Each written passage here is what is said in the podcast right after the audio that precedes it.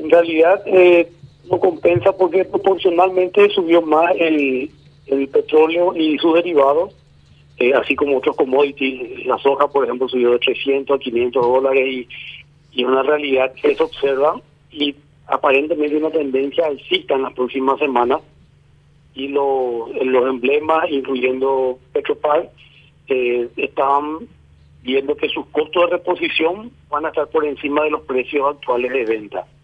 Entonces, yo quiero aclarar en primer lugar que eh, los combustibles, así como la mayoría de los productos en Paraguay, nosotros tenemos una economía libre de mercado. Eh, cada actor en el sector de distribución hay 21 empresas distribuidoras es libre de importar, eh, buscar la mayor eficiencia y vender al precio que sea más conveniente. Anteriormente sí, eh, era por decreto y había un precio regulado. En este momento, Petropar, que es un, un emblema más de los 21 existentes, es eh, tiene aproximadamente el 13% del mercado y más del 87% es del sector privado.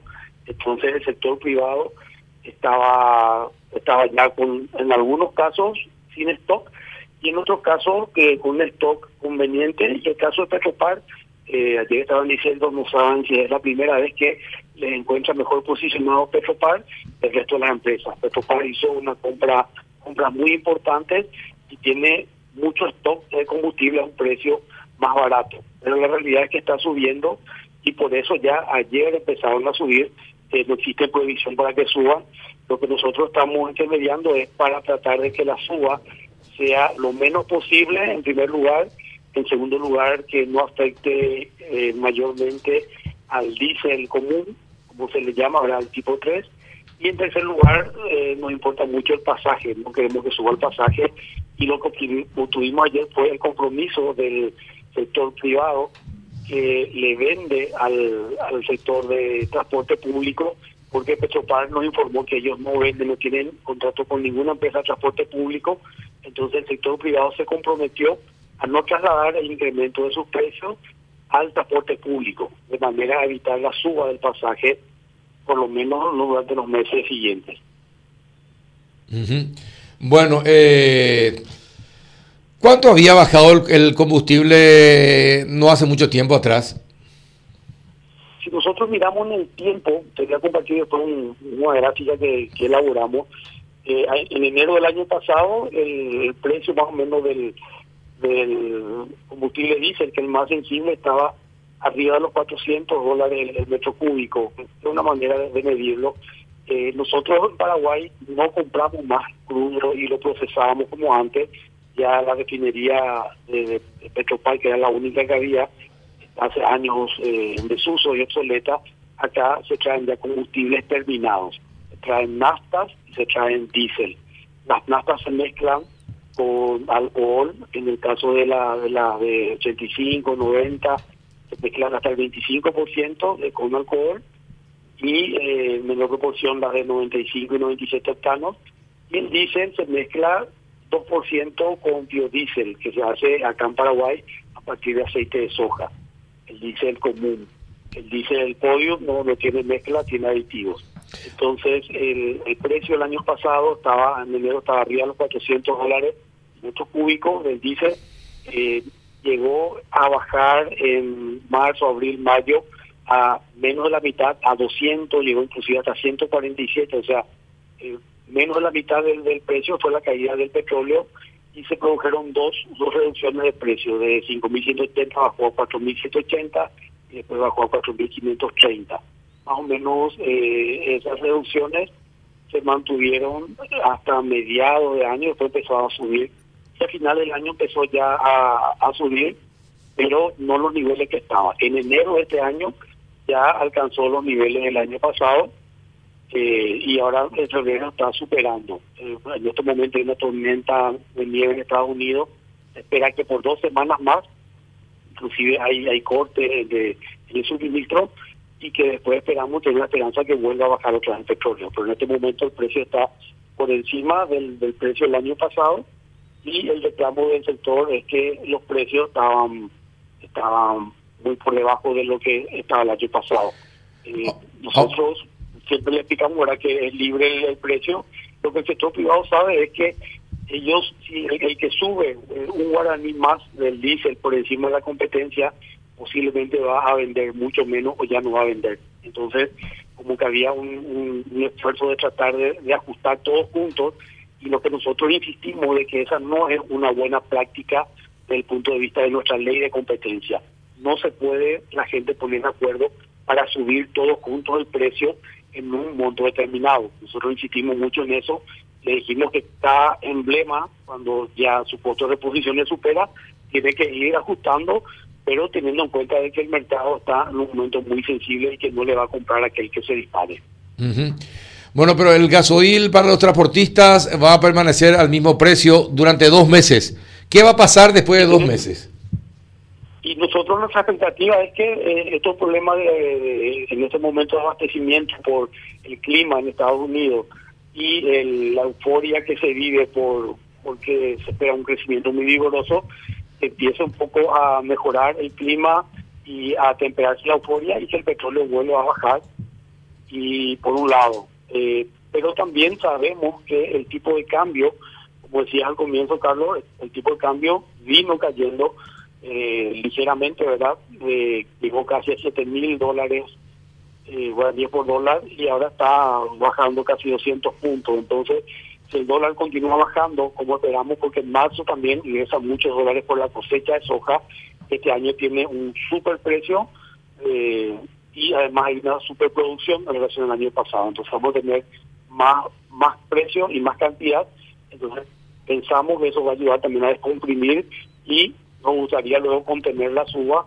Eh, es un poco la apuesta inicialmente con Petropar, que Petropar no suba sus precios y que trate de aguantar. Obviamente nadie puede vender por debajo de sus costos y nosotros tampoco queremos que la empresa pública, eh, porque no hay condiciones de, subsidiar, eh, no es sostenible pensar en un subsidio. Ahora, pero de todas formas, por dos meses se subsidia al sector transporte. más que subsidiar, lo que el sector privado va a hacer es, va va a subir los precios de sus naftas inicialmente, vamos a ver cómo se comporta el diésel, queremos que Petropar de cierta manera actúe de ancla y que mantenga hacia abajo, pero tampoco Petropar en el mercado en las condiciones actuales va a poder aguantar mucho tiempo si no hay una reducción en el, en el mercado mundial. También tenemos el compromiso del sector privado de que ellos no van a subir los precios a, los contratos con las empresas de transporte. Eso es muy fácil de verificar y eh, nosotros queremos que vamos, vamos a estar controlando eso de manera que a lo mejor lo que ellos vendan eh, al costo o con la límite de su costo de reproducción puedan recuperarlo con mejores precios en las naftas. Juan. Ahora, ese subsidio, eh, viceministro, es, algo que viene aportándose, lo venimos pagando todos nosotros desde hace bastante tiempo, por eso que siempre dije que es un precio engañoso también esto del, del, del gasoil del transporte público. Eh, ¿Eso se, se, otorga de cualquier manera? Eh, ¿Las condiciones que en un principio se establecían para otorgar eso a los transportistas se mantienen o hoy ya nos olvidamos de eso y de cualquier forma ellos reciben ese subsidio? Sí, en realidad el tema del subsidio al transporte público en el área es, un tema que tendríamos que revisarlo en el tiempo. Yo no soy, no es mi competencia directa, ¿verdad? no me gustaría opinar eh, sobre mi colega, ¿verdad? Pero es un tema, en cierta medida, eh, un tema de justicia, porque se le subsidia solamente al área metropolitana. El resto de la población del país eh, no, no recibe subsidio al precio del transporte público, en primer lugar. en segundo lugar, eh, las variables tienen que ser claras y hay tres grandes variables que son el, precio del combustible, eh, que es fácil de verlo, el tipo de cambio, que también es una información pública cada día en la tapa de los diarios, lo en los noticieros, sabemos dólar, y el tercero la cantidad de pasajeros. Ahí es donde eh, no tenemos la certeza de que la cantidad de pasajeros declarada por los transportistas eh, ahí siempre ellos dicen que, que pierden, eh, uno ve los microabarrotados. Entonces también la, la esperanza que teníamos era que con el uso de las tarjetas, el transporte público, se pueda saber en tiempo real prácticamente cuánto es el, la cantidad de pasajeros transportados y que podamos tener realmente un, un informe cierto para tomar eh, decisiones correctas. También lo mismo queremos hacer, un compromiso que asumimos con el sector privado, transparentar toda la estructura de costos del, del, petróleo porque es el, precio de las naftas y el diésel es un valor internacional, lo que varía es el premio o la calidad o la entrega, varía el flete, pero es un valor relativamente transparente. Entonces nosotros queremos tener así como una fórmula donde le mostramos este precio del dólar incide en tanto por ciento en el precio del combustible, la cotización internacional incide en tanto por ciento. Ahí en realidad eh, es como si uno tuviese un almacén o tuviese un emprendimiento y compra su materia prima barato y después le empieza a subir. No puede trasladar inmediatamente el precio porque tiene producto a precio más barato. Entonces empieza a promediar el costo de, su reposición y a medida que va comprando y va, renovando ya el, costo se, iguala. Pero no es que al subir el precio tiene que automáticamente subirlo, tiene que haber eh, un, periodo donde salga el promedio entre el precio anterior más barato y el precio nuevo más caro, ahí se fija el precio. Lo mismo la baja. Cuando baja el precio internacional también queremos que inmediatamente empiece a bajar. No va a bajar directamente, sino que va a ir bajando a medida que los stocks se van, se van ajustando. Esto es un poco lo que queremos hacer, que haya más transparencia también hemos recibido la, la alerta de CONACOM en el sentido de que no se puede poner de acuerdo ni el sector privado ni el sector público tanto para subir como para bajar de precios. El precio tiene que ser producto de la libre competencia y ojalá que las empresas se peleen a favor del consumidor por trasladar mejores precios o en el caso de la suba. De, tratar de eh, que la suba sea lo menos posible eh, trasladada al consumidor. ¿Alguna otra consulta? Bueno, pero por lo menos durante eh, durante dos meses los transportistas van a tener eh, sin variación el precio del gasoil y después ¿Qué se va? Todavía no me contestaste, a ver, eh, ¿qué va a pasar dentro de dos meses? Además de esperar, además de esperar que cambie la situación actual, ¿verdad? No, no, no te contesté, Carlos, porque la verdad que nadie puede saber qué va a pasar dentro de dos meses, ¿verdad? Con el tipo de cambio y con el petróleo. Sabemos que hay una probabilidad que durante dos semanas hay una tendencia alcista.